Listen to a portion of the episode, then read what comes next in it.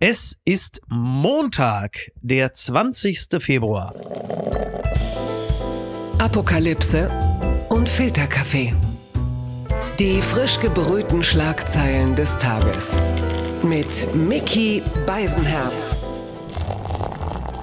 Einen wunderschönen Montagmorgen und herzlich willkommen zu Apokalypse und Filterkaffee, das News Omelette. Und heute blicken wir ein wenig auf die Schlagzeilen und Meldungen des Tages. Was ist wichtig? Was ist von Gesprächswert? Worüber lohnt es sich zu reden? Und ich bin sehr happy, dass sie wieder bei mir ist. Eine Frau, die äh, natürlich also feierwütig wie keine zweite ist und eigentlich jetzt in Düsseldorf sein müsste oder in Köln oder wie bei der Fasnacht in Mainz. Die, dann ist sie vom Dreigestirn, ist sie vom, ach was weiß ich, was das Dreigestirn ist. Guten Morgen, Niki Hassania. Guten Morgen, Micky. Guten Morgen, Niki. Niki, viele Menschen äh, werden wahrscheinlich diese Folge erst am möglicherweise erst am Donnerstag hören, weil sie jetzt gerade irgendwo in Köln beim Zug sind oder sonst irgendetwas und sie verpassen völlig, dass äh, sich tausende japanische Fans äh, gerade verabschiedet haben von Jiang Jiang. Das ist ein Riesenpanda-Weibchen und noch ist es im Zoo in Tokio, aber die Fans mussten sich verabschieden, denn Jiang Jiang geht nach China. Ja, so ist das. Chang, Chang. Bye. Chang. Bye Ciao, bye, ciao, ciao, ciao. Chang Chang. Ja, es ist so, es ist wohl so, es, es gibt ja so, so eine Art Panda-Diplomatie. Ja, also dass man einfach versucht, auch die Freundschaft der beiden Länder, Japan und China, zu vertiefen, indem man dann halt einfach dann auch mal so äh, Japan einen Panda zukommen lässt. Und in dem Falle ist es so, also dass China das Eigentumsrecht an den Tieren behält und auch an dem von ihnen gezeugten Nachwuchs. So, und äh, so ist es dann halt eben auch. Also irgendwann sagt dann China so, den hätten wir gerne zurück. Ja, Also, weil das ja gerade mit den Ballons passiert, war mein erster Gedanke, natürlich verlangen sie dann den Datenspeicher zurück. Wahrscheinlich ist in den Pandas irgendwas so eingebaut, was so mitschneidet und Ja. Sachen mithört. Und dann so, ja, jetzt bräuchten wir die Pandas wieder zurück ja. und werten dann alles aus. Ah, Also Panda. Ich bin misstrauisch geworden. Riesenpanda-Weibchen, äh, weiblich, sexuell, wie alle Pandas, absolut inaktiv, ist also für, für den Karneval absolut nicht zu gebrauchen. Deswegen kommen wir direkt hierzu. Die Schlagzeile des Tages. Erkenntnisse, die wir haben. China erwägt nach US-Informationen Waffenlieferungen an Russland. Das berichtet der Spiegel. Die Vereinigten Staaten sorgen sich vor einer Unterstützung des russischen Angriffskrieges durch China. US-Außenminister Blinken warnte am Rande der Münchner Sicherheitskonferenz vor, Zitat, ernsten Problemen. Ja, das hat er äh, dem Sender NBC gesagt. Zitat, wir sind sehr besorgt darüber, dass China letale Unterstützung für Russland bei seiner Aggression gegen die Ukraine erwägt. Er sagte, China ziehe verschiedene Arten militärischer Hilfe zumindest in Erwägung, einschließlich Waffen. Tja, ich bin da so zwiegespalten bei dem Thema, weil auf der einen Seite, wenn du irgendwelche Informationen hast, wie Blinken ja behauptet, ja, er will seine Quelle nicht nennen, aber er behauptet ja, dass sie vermuten, dass China Russland mit Waffen unterstützen will. Aber auf der anderen Seite, alle anderen wissen nicht, woher der die Infos hat, ob es Ja. überhaupt stimmt. Es bleibt somit eine Vermutung für den Rest. Klar. Und dann denkst du dir, dieser harsche Umgang und Kamala Harris hat sofort Ja. schon so gesagt, sie warne China, Russland Waffen zu liefern. Ja. Und da dachte ich mir so, wow, wow, wow. Ihr seid alle gerade angekommen zu dieser Sicherheitskonferenz Mhm. Ja. und, und gerade China, Asien, so Länder, die wirklich immer wichtig das Gesicht waren, Ja. ja. Und da gehst du so mit deiner direkten Art rein und sagst, ich warne euch, Mhm. liefert keine Waffen. Und da denke ich mir so, da ist schon zwischenmenschlich in der Kommunikation so ein Fehler drin und dass es wirklich besser wäre, einfach viel vorsichtiger da umzugehen mit und, und dass man China, wenn sie schon behaupten und sei es ruhig scheinheilig, aber wenn sie das doch schon äußern, dass sie eine Friedensinitiative Ja. ergreifen wollen, dass man das nicht direkt erstickt, sondern da wirklich auch kundtut, dass man sich darüber freut und es begrüßt. Und Das würden Sarah Wagenknecht und Ali Schwarzer auch sagen. Dass sie sagen, wir würden uns auch freuen, wenn unsere das ist natürlich, Friedensinitiative. Ja, kommt ja, jetzt wieder der Vorwurf der Naivität. Okay, okay. Nein, ist ja total richtig. Und dieser ernste und harsche Ton ist natürlich zwischen diesen beiden Supermächten oder zwischen der alten Supermacht und der neuen Supermacht China, die offensichtlich jetzt die zwei großen globalen Player sind. Da würde man sich natürlich wünschen, dass es auch ohne Drohung geht. So habe ich es nämlich äh, tatsächlich, tatsächlich auch empfunden. Blinken hat ja auch seinen äh, Kollegen Wang Yi getroffen auf der Münchner Sicherheitskonferenz und da werden wir direkt jetzt mal drauf kommen. Gucken mal, wer da spricht. Nämlich ganz viele auf der Münchner Sicherheitskonferenz. Die Tagesschau schreibt Bilanz der Münchner Sicherheitskonferenz, Waffenkäufe und wenig Hoffnung auf Frieden. Bei der Münchner Sicherheitskonferenz stand der russische Angriffskrieg ganz klar im Fokus. Vertreter der Rüstungsindustrie waren gefragte Gesprächspartner. Es ging um mehr Munition, mehr Waffen, aber wenig um Frieden. Tja, so ist das. Wir, wir haben ja äh, dankenswerterweise ja äh, mittlerweile, sagen wir jetzt mal, ne, ein ausgedehntes Korrespondentennetz. Wir haben natürlich auch einen guten Freund des Hauses auf der Münchner Sicherheitskonferenz gehabt und äh, mit dem habe ich äh, im Laufe des Sonntages telefoniert. Das ist äh, der Politikberater und Host des Podcasts Pod steht uns bei, David Wortmann und wir wollen mal kurz reinhören, äh, was für Eindrücke er uns so mitgebracht hat. Hallo David, ich grüße dich. Grüß dich, Micky, hallo. Ist es ähm, nicht so, dass das in den letzten Jahren war die Münchner Sicherheitskonferenz doch eigentlich der breiten Öffentlichkeit relativ wurscht und jetzt nehmen alle davon Notiz? Was ist so der, der zentrale Punkt, der dort besprochen wird? Gibt es so ein Kernthema? Also ein Kernthema ist schon wahrscheinlich mit dem Begriff Resilienz verbunden. Und Resilienz heißt ja nichts anderes, als dass wir versuchen, uns irgendwie auch zu stärken für die Zukunft und äh, dass da doch sehr viele Themen irgendwie miteinander zusammenhängen. Also Energieversorgungssicherheit, die ganze sicherheitspolitische Lage insgesamt, die ökologische Krise, die natürlich auch hier ein großes Thema gespielt hat. Der EU-Vizekommissar Timmermans hat das sehr deutlich zur Sprache gebracht. Also all diese Themen kommen wirklich jetzt hier zusammen. Und ich glaube, das verdichtet sich so ein bisschen auf dieser Münchner Sicherheitskonferenz. Und es ist auch die erste Münchner Sicherheitskonferenz, die jetzt äh, stattfindet, wo tatsächlich in der heutigen Zeit ein Land, ein anderes Land angegriffen hat, weil es Expansionspläne hat. Äh, und das ist natürlich der Russlandkrieg. Äh, bemerkenswert ist ja, nicht eingeladen sind Russland, der Iran, und die AfD, also klassische Schurkenorganisation. Wie wird es eigentlich gefunden, dass jemand wie Lavrov äh, dieses Jahr nicht da ist? Gibt es eine einhellige Meinung diesbezüglich? Eigentlich schon. Also ich habe jetzt auf den Fluren keinen gehört, der gesagt hätte, Russland hätte eingeladen werden müssen. Es wurde im Vorfeld ja auch sehr stark kommuniziert, äh, auch von dem Vorsitzenden und Geschäftsführer der Münchner Sicherheitskonferenz, Christoph Heusken. Der hat gesagt, wir hätten Russland eingeladen, wenn in irgendeiner Art und Weise ein Zeichen da gewesen wäre Richtung Friedensverhandlungen. Diese Zeichen sind aktuell noch gar nicht da. Stattdessen hat sich die Organisation dafür entschieden, dann die äh, jeweilige Opposition dieser Länder einzuladen. Ich habe beispielsweise Michael Chodorkowski auf den Fluren gesehen, diesen früheren mhm. ähm, ja, Oligarchen und Chef des Ölkonzerns Jukos. Das ist ja wirklich einer der großen äh, Gegenspieler. Der hat ja auch viele, viele Jahre schon im Gefängnis gesessen, also einer der Gegenspieler von Putin. Also die waren dann wirklich dort vor Ort, aber die russische Delegation offiziell nicht und die iranische, wie du schon sagtest, auch nicht.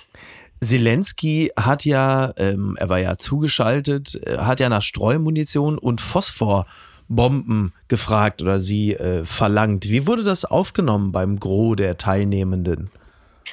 Also beim Gros der Teilnehmenden ist da doch äh, einige Skepsis äh, dann doch zum Ausdruck gebracht worden.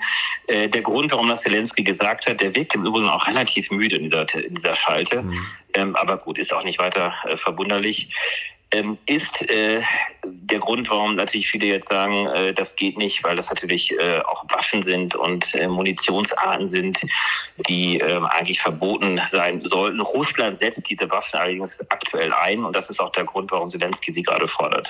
Gibt es jetzt, da die Münchner Sicherheitskonferenz am heutigen Sonntag, wo wir reden, zu Ende geht, gibt es ein, na, so etwas wie ein einendes Gefühl aller Beteiligten? Also ich glaube schon, dass ein Gefühl ist, dass wir näher zusammenrücken müssen, dass die Interessenslagen global so verschränkt miteinander sind, dass wir wirklich auch miteinander im Gespräch bleiben müssen. Das ist ja auch zentrales Ziel der Münchner Sicherheitskonferenz. Interessant war auch, dass die chinesische Delegation mit dem Außenminister Wang Yi auch angekündigt hat, einen eigenen Friedensplan am 24. Februar vorzulegen von Seiten der chinesischen Regierung. Das wurde natürlich auch mit großem Interesse ähm, aufgenommen, also ein Friedensplan äh, in diesem äh, Russland-Ukraine-Krieg. Einige Skepsis wurde natürlich auch geäußert, dass es jetzt ausgerechnet von den Chinesen kommt, aber da können wir sicherlich auch alle überrascht sein, was da noch kommen mag. David, ich danke dir und wünsche, kann man da viel Spaß wünschen? Doch, ne, kann man wünschen, oder? Ja, so ein bisschen eigentlich schon. Also die Atmosphäre ist dann doch einigermaßen gelockert und äh, man spricht immer die Leute an, links und rechts, kurze Gespräche hier, kurze Gespräche dort. Also insofern äh, hat das auch äh, viel mit Spaß zu tun, trotz allem Ernst. Dann wünsche ich noch einen gesegneten Sonntag. Danke dir. Bis bald. ciao, ciao. Tschüss ich, ich bin einfach überrascht, dass im Bayerischen Hof immer stattfindet, weil mhm. das ist ja mitten in der Stadt. Ich ja. will nicht wissen, was das für ein Aufwand ist, da für Sicherheit zu sorgen. Mhm. Und gleichzeitig, wenn man die Bilder sieht, es sieht wirklich sehr eng aus. Ich stelle es mir so von den Temperaturen, es ist einfach sau heiß und stickig wahrscheinlich überall. Ja. Ähm, und ja, es, es passt nicht zu solchen politischen Treffen, wie man es so aus Davos mhm. oder so kennt, mhm. wo, wo es eher so Messegeländeartig dann wirkt.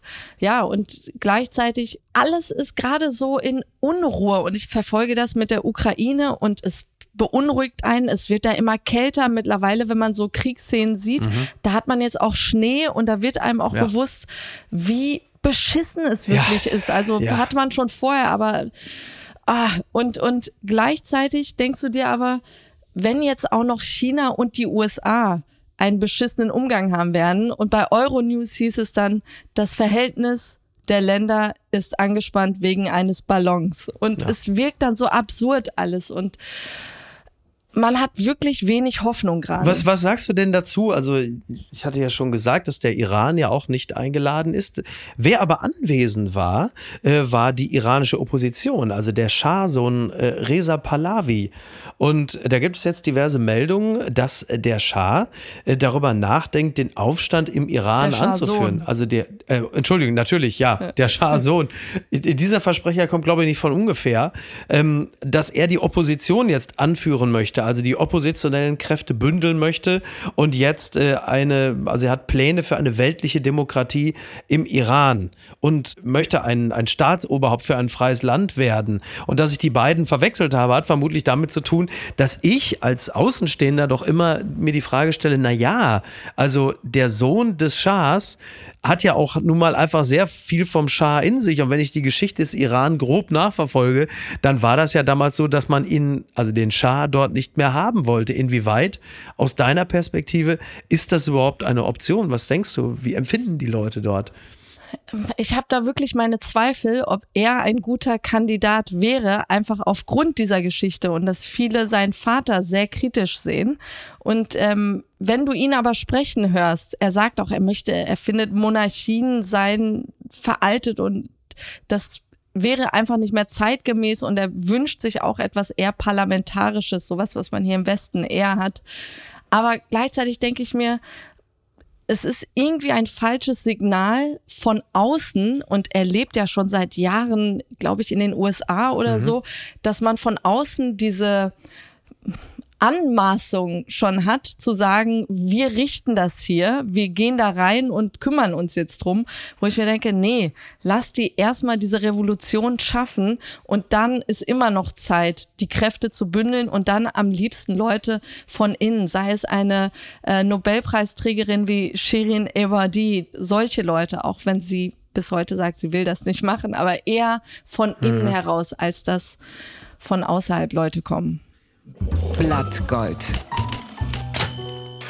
Angehörige fordern Aufklärung. Fäser gedenkt der Opfer von Hanau, das berichtet NTV. Vor drei Jahren werden bei einem rassistischen Anschlag in Hanau neun Menschen ermordet. Bundesinnenministerin Faeser und weitere Politiker erinnern an die Opfer und rufen zum Kampf gegen Rechtsextremismus auf. Die Familien und Freunde der Opfer fühlen sich jedoch heute im Stich gelassen. Ja, es war ja am 19. Februar 2020, da hatte ein 43-jähriger Deutscher neun Menschen aus rassistischen Motiven erschossen. Danach tötete er seine Mutter und sich selbst selbst. Ende Dezember 2021 stellte die Bundesanwaltschaft ihre Ermittlungen zu dem Anschlag ein. Es gebe keine Anhaltspunkte für Mittäter, Anstifter, Gehilfen oder Mitwisser des Attentäters, hieß es.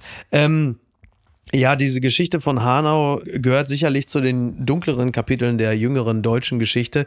Auch deshalb, weil die Behörden damals ja auch einfach versagt haben. Also es hat unglaublich lange gedauert, äh, seit den ersten Notrufen, äh, bis die Polizei dort mal eingetroffen ist. Also die Begrifflichkeit der unterlassenen Hilfeleistung, die schwebt irgendwie über allem. Und jetzt, da wir gerade reden, an einem Rosenmontag, da sei auch nochmal daran erinnert, äh, dass natürlich sehr, sehr viele Menschen in Deutschland, speziell die mit Migrationsgeschichte, es mit großem Befremden zur Kenntnis genommen haben, dass äh, nur wenige Tage nach dem Anschlag munter Rosenmontag gefeiert worden ist und die einzige Sorge in der Öffentlichkeit eigentlich nur schon dem Thema Corona galt. Stimmt, das war zur selben Zeit. Ja, ja, klar. Ich, ich finde das alles so bedrückend und gleichzeitig frage ich mich, wie kann man es ändern? Wie, Mhm. wie kann man äh, ja Rassismus abbauen? Und ich, ich habe das nicht studiert, ich kenne mich damit nicht aus. Was mir aber auffällt, wenn ich in deutsche Städte oft schaue, da denke ich mir, dieses, gerade wenn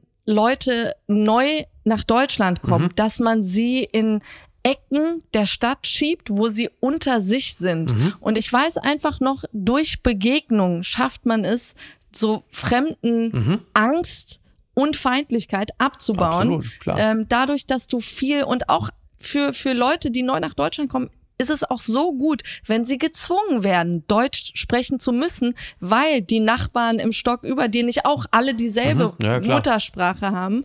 Und das finde ich so schade, dass man diesen Reflex nicht hat, zu sagen, wir teilen euch auf komplett Mhm. in der Stadt, wo eben Multikulti dann auch stattfinden kann und nicht Unikulti. Ich weiß nicht. Ja, ja, ja, nicht die, die, du meinst die Monokultur. Monokultur, das die war's, ja. Monokultur, ja. ja. Absolut. Die unbequeme Meinung. Das war jetzt endlich eine Meldung für mich. Der Berliner Kurier meldet, Bundespräsident muss auf Abstand gehen. Achtung, Orang-Utan, Affe Edwin, unterbricht Steinmeier-Rede. Ich sehe jetzt natürlich sofort äh, Frank-Walter Steinmeier, der da in Malaysia eine Rede hält und der Affe Edwin unterbricht und sagt, Herr Steinmeier, was war denn mit Nord Stream 2 und Lavrov und Murat Kurnas? Und dann hat dieser Affe auch noch so ein Reporterhütchen auf und so ein Mikrofon und so einen Notizblock. Ich muss jetzt weg. Ich muss weg.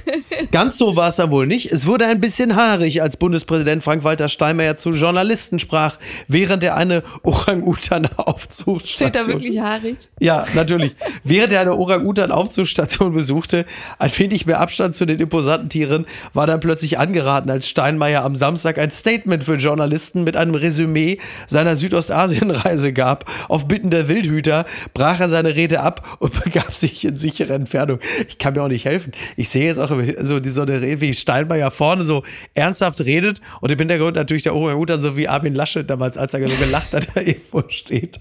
Und naja, es ist halt eben so, so ein Affe ist ja auch nicht so ganz harmlos. Wir unterschätzen das ja immer so ein bisschen bei so, bei so Primaten, so Schimpansen und so. Denken wir, wir sind ganz knuffig, Orang-Utans auch. Darfst ja noch nicht vergessen, die Viecher machen halt einfach den ganzen Tag nichts anderes als Klimmzüge und sind natürlich entsprechend stark. Und äh, Steinmeier wurde dann halt eben von den Leuten, die sich ein bisschen damit auskennen, äh, so beiseite genommen. Die haben gesagt, du kommst jetzt mal beiseite hier. Das könnte äh, unangenehm werden. Der Edwin stapft hier gerade auf dich zu und würde dich gerne ein bisschen näher kennenlernen und dir zur Begrüßung das halbe Gesicht wegreißen. Und dann hat Steinmeier aber auch gesagt, ist mir auch noch nicht passiert.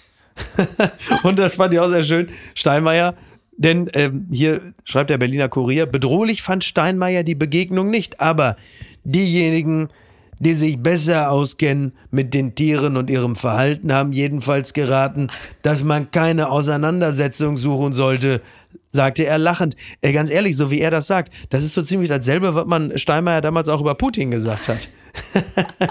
und er hat auch gesagt, ah komm, hey, komm, hey, komm. Der will nur spielen. Ja, komm, ja, der, der unser Aber das fand ich tatsächlich am lustigsten, Ja. dass er es gar nicht ernst nimmt und wahrscheinlich noch so hingegangen wäre, um Ja. ihn zu streicheln. Ja. Und die ganzen Zoowärter so, komm, komm schnell, Ja. schnell weg. Ja, aber jetzt eine Frage, die ich mir noch stelle, ne, wo da, der Orangutan sich da jetzt einfach äh, Steinmeier nähern wollte. Äh, wo war Hannes Jennecke? War der nicht eifersüchtig? Dann gibt wieder Ärger. Das gibt's doch gar nicht. Meta führt kostenpflichtige Abos für Facebook und Instagram ein. Das berichtet die Zeit. Nutzer von Meta-Diensten sollen sich gegen eine Gebühr verifizieren lassen können. Das Modell startet in Australien und Neuseeland. Andere Länder sollen bald folgen. Der Facebook-Mutterkonzern Meta führt einen kostenpflichtigen Abo-Dienst ein, mit dem Nutzer unter anderem ihre Konten verifizieren lassen können. Ja, das geht, wie gesagt, äh, in Australien, Neuseeland los. Das hat Zuckerberg mitgeteilt. Meta Verified kostet 11,99 Dollar 99, wenn man das Abo im Web bucht. So. Und ich zitiere nur, bei Käufen auf iPhones sollen es 14,99 Dollar sein. Ja, weil die da Geld abgreifen noch für Apple. Ja, wahrscheinlich, ne? Genau, Apple nimmt eine Gebühr von zunächst 30 Prozent bei Abonnements, die auf dem iPhone abgeschlossen wurden. Äh, neben dem üblichen Häkchen eines verifizierten Accounts sollen zum Service auch direkter Zugang zur Kundenbetreuung sowie Schutz vor Nachahmerprofilen gehören. Ähm, Das also, machen wir. Also da, da möchte ich jetzt mal kurz mal einhaken. Also ein Dienst, den man bislang gratis bekommen hat und der aber auch immer weniger Leute interessiert, der soll jetzt in Zukunft dann äh, gebührenpflichtig sein. Sehe ich Sagte das der richtig? Typ mit dem blauen Haken. Ja, ja. Ich hab den nicht. Ich will, ich zahle das. Ich zahle. Ich bin jetzt, bin jetzt im Game. Das ist schon erstaunlich, weil äh, wir wissen ja jetzt nun, also vor einiger Zeit hatte äh, Elon Musk für recht viel Geld äh, Twitter übernommen und möchte ja jetzt auch diesen blauen Haken, den es bislang immer gab für Personen der Öffentlichkeit, die diesen blauen Haken dann irgendwann bekommen haben. Oder um Schön genau für zu sein, der weiße Haken auf blauem Grund. Damit konnte man immer sagen, bittchen, schauen Sie, ich bin eine Exzellenz, ich bin, bin was wer. ganz was, ich bin ja ganz was Besonderes, ich bin ja wer. Ja, bitteschön. Also die Schickeria äh, von Twitter, die hatte dann halt den Haken. So, bitteschön. Und jetzt ist es halt so, die werden demnächst allen entzogen. Sie können den aber wiederbekommen. Es kostet halt bei Twitter zum Beispiel 8 oder ich glaube 11 Dollar oder so. Jetzt meine Behauptung, das wird nicht aufgehen. Also zunächst einmal ist es ja so, dass insgesamt die Reichweite von allen gerade gedrosselt wird, was viele einfach total abtönt, weil der Hass, ja, was immer hieß, Hass und Hetze, seitdem Elon Musk da ist, das hat niemand abgeschreckt. Hass und Hetze vertreibt eigentlich kaum jemanden. Was die Leute vertreibt, ist mangelnde Aufmerksamkeit, mangelnde Reichweite und natürlich diese narzisstische Kränkung gähnender Leere, wenn man was getwittert hat. Und jetzt wird richtig problematisch. Du sollst also dafür dann künftig 8 Dollar zahlen, damit du dann diesen blauen Haken hast und mehr Reichweite. Das wird ja niemand freiwillig machen, weil du bist ja vor deiner Peer Group der Idiot, der sich also damit outet, dass er 8 oder 11 Dollar dafür zahlt, dass er seinem Geltungsdrang freien Lauf lässt. Also das wird, wie hast du es letztes noch genannt? Du hast es doch sehr schön zusammengefasst, dass dieser blaue Haken, was ist das künftig? Ein Trottelabzeichen? Nein, der Scharlach, der, Ach so, Scarlet Letter. ja, der scharlachrote Buchstabe. Also Ja, weil du dann einfach weißt, wow, der Depp hat das bezahlt. Ja. Auf der anderen Seite, weil es eben keine Alternativen gibt. Und Mhm. ich verstehe dich mit der Reichweite, dass man dann echt so Sachen schreibt, wo früher andere drauf reagiert haben, plötzlich kommt gar nichts. Das ist eine dauerhafte Enttäuschung. Ich glaube, das wird die Leute eher wegtreiben, als dass das Aber Umfeld das so ist das toxisch ist. Problem. Es gibt keine Alternative und kommen jetzt nicht mit Mastodon. Das ZDF äh, arbeitet an einer Twitter-Alternative. Ist das so? Ja, das habe ich irgendwann vor Tagen gelesen. ähm, und wenn es keine Alternative gibt, dann bleiben sie da. Und ich kann mir tatsächlich vorstellen, dass es wie so eine Tanzfläche ist. So einer, der es wagt Mhm. und eben das Geld zahlt. Und dann denken sie, äh, ich mach's auch. Ja, ich bin sehr gespannt. Unterm Radar. Umweltschäden in Ohio. Ein Zugunfall wirft Fragen auf. Das berichtet das ZDF. Wie schlimm sind die Auswirkungen des Unglücks mit dem Giftstoffzug im US-Bundesstaat Ohio wirklich? Die Behörden beschwichtigen, doch Anwohner werden krank und haben Angst.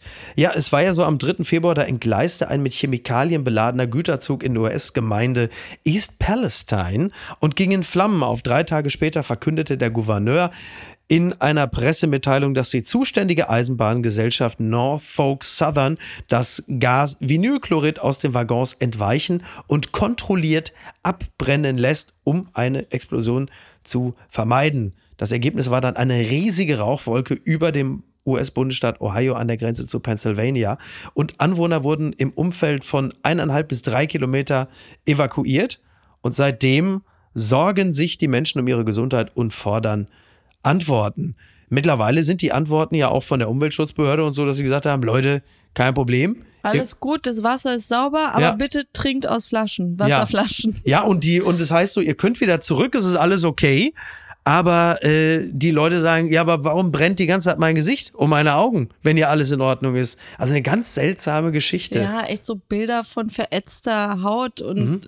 und das sieht auch echt gruselig aus. Ich fand die ganze Genese so interessant, medial, Ja. weil ich konnte gar nicht fassen, dass das am 3. Februar Mhm. passiert ist. Das Mhm. heißt, das ist schon echt über zwei Wochen jetzt her. Ja. Und vor einer Woche, und da sieht man wieder, wie wichtig Twitter dann doch ist, Ja. sah ich bei Twitter immer auf Platz 1 trenden Ohio. Ja. Schaut mal, was war denn in Ohio los? Wobei dein Algorithmus auch so eingestellt ist, dass du sehr viel aus den USA. Nee, das war Deutschland. Ach, Deutsch. Ah, Also okay. Trends in Deutschland, Ohio auf Platz 1 immer. Und, und dann sah ich, dass Leute es verglichen mit Tschernobyl und dachte mir so, warum sieht man und hört man in den Medien wirklich nichts davon? Und bis heute, also jetzt sieht man in den Mainstream-Medien doch schon Artikel, Mhm. Ja. die dann auftauchen. Aber ich glaube, diese Katastrophe, was da wirklich passiert ist, das wird, gerade weil die Regierung es da versucht, jetzt klinge ich wie eine Verschwörungstheoretikerin, Ja, ja. aber so ein bisschen low-key zu halten, Mhm. das macht die Sache eigentlich am Ende immer schlimmer. Ja. Und was ich Das so, was mir wirklich Gänsehaut gibt, ich glaube vor zwei Monaten oder so, habe ich bei Netflix den tollen Film White Noise gesehen von Ja. Noah Baumbach.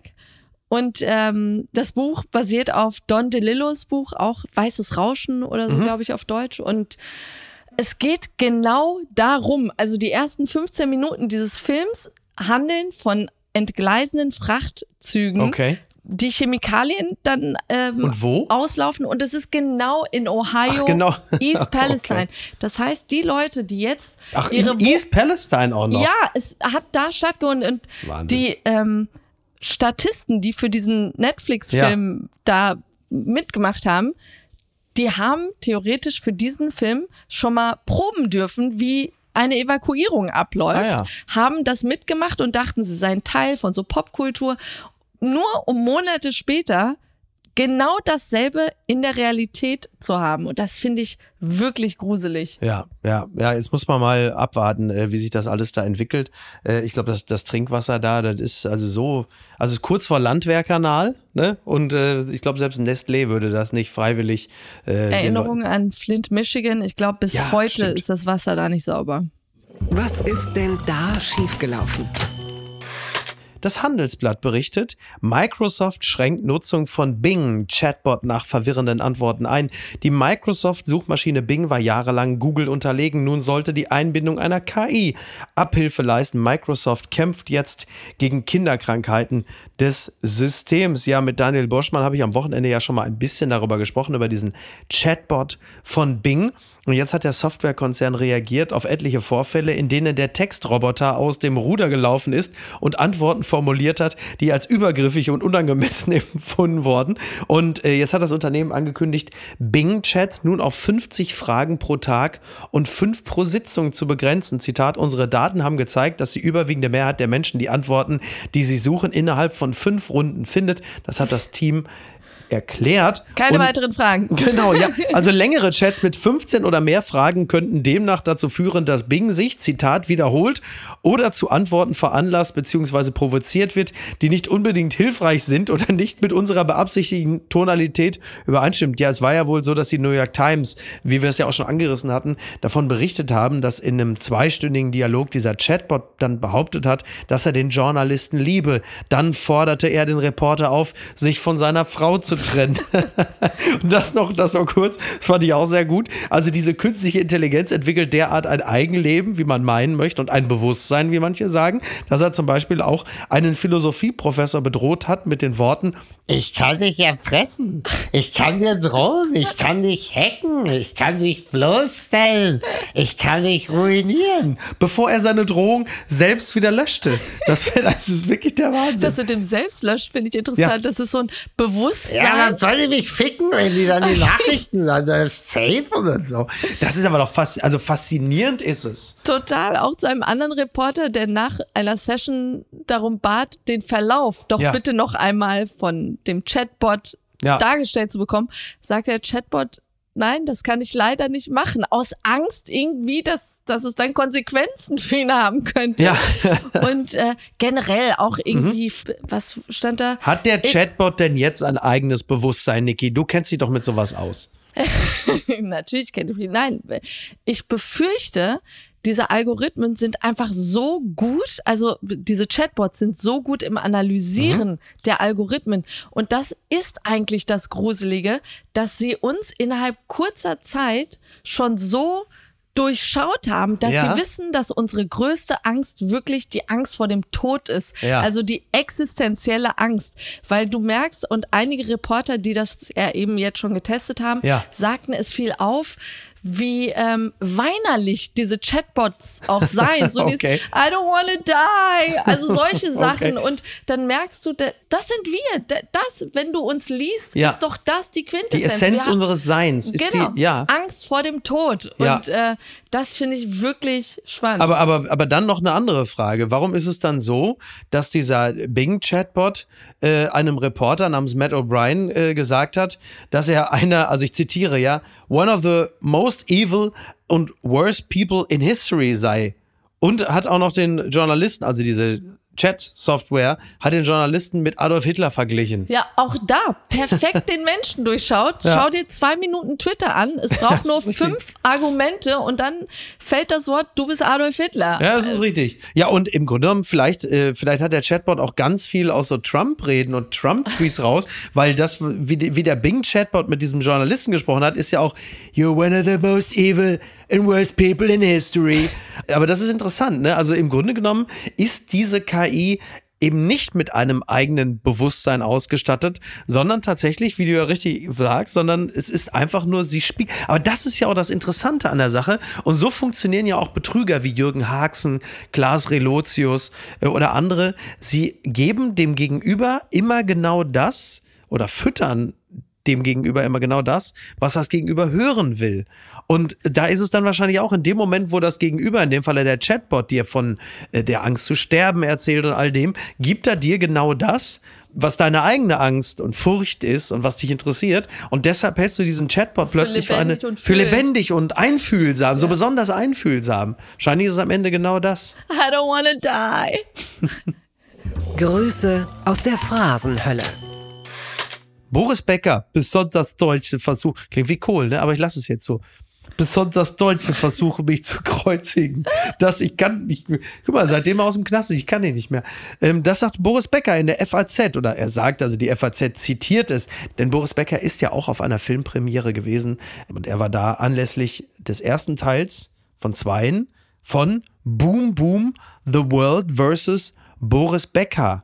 So, eine internationale Produktion und Boris war da und Boris sagte halt eben auch, gerade in Deutschland wird das oft nicht zugelassen, dass der jüngste Wimbledon-Sieger aller Zeiten Erwachsener geworden ist. Und er sagte auch noch, ich wollte es nie allen recht machen.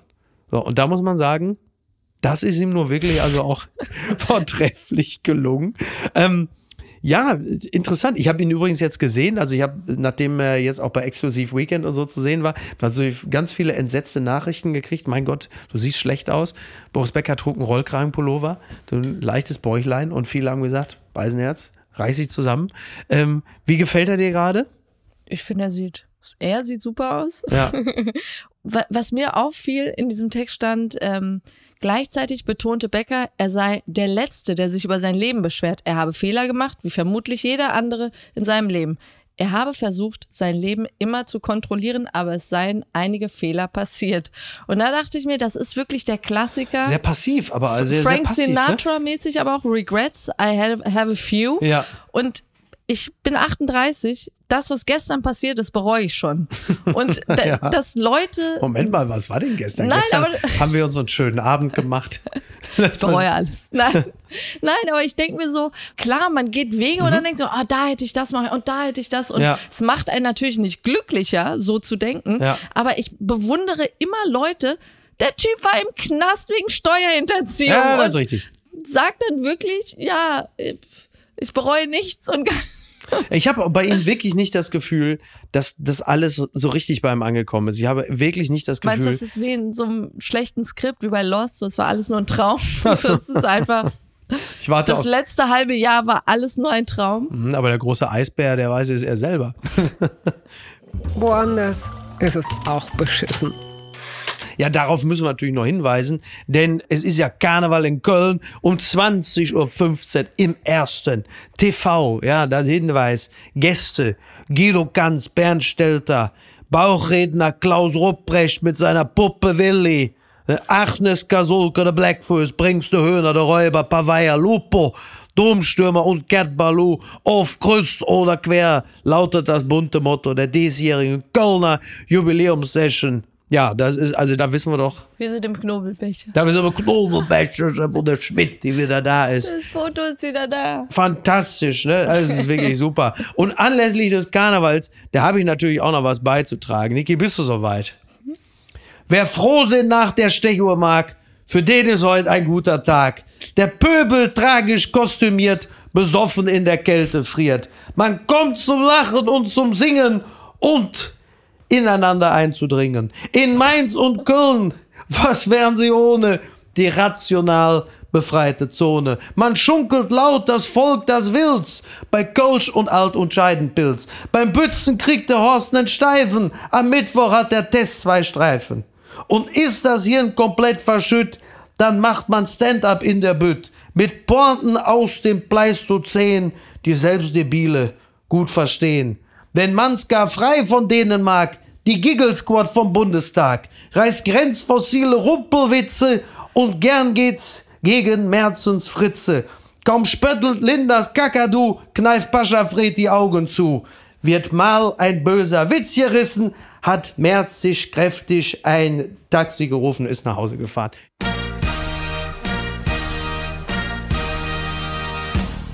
Denke, du jetzt auch widerlich. abstoßend. So, denke, wir machen jetzt Feierabend.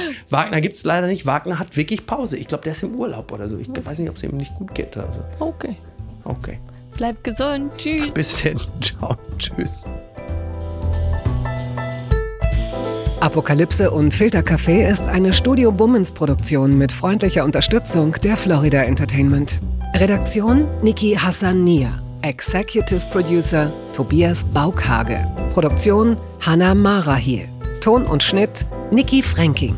Neue Episoden gibt es immer montags, mittwochs, freitags und samstags. Überall, wo es Podcasts gibt.